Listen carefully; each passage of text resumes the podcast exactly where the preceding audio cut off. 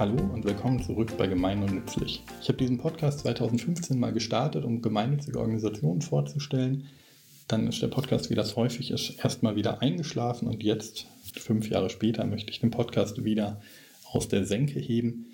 Das Grundkonzept dabei bleibt erstmal dasselbe. In jeder Folge unterhalte ich mich mit interessanten Menschen über ihre gemeinnützigen Organisationen aber anders als vor fünf Jahren möchte ich den Fokus etwas verschieben. Ich möchte die gemeinnützigen Organisationen der Zukunft finden, die, die auch in Zukunft innovativ sind, die, die sich neu gründen, die alte Probleme vielleicht auf eine neue Art angehen oder ganz neue Probleme finden, die bisher unterrepräsentiert sind, noch nicht angegangen wurde, die vielleicht auch noch niemand für lösbar gehalten hat.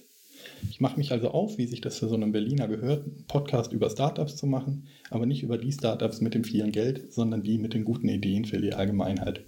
Ein Podcast also über gemeinnützige Startups.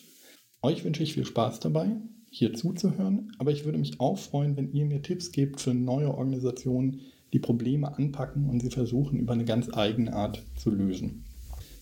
Verzeiht mir, wenn es jetzt am Anfang noch ein bisschen holprig läuft. Ich muss mal schauen, welches Format sich für diese Gespräche am besten eignet.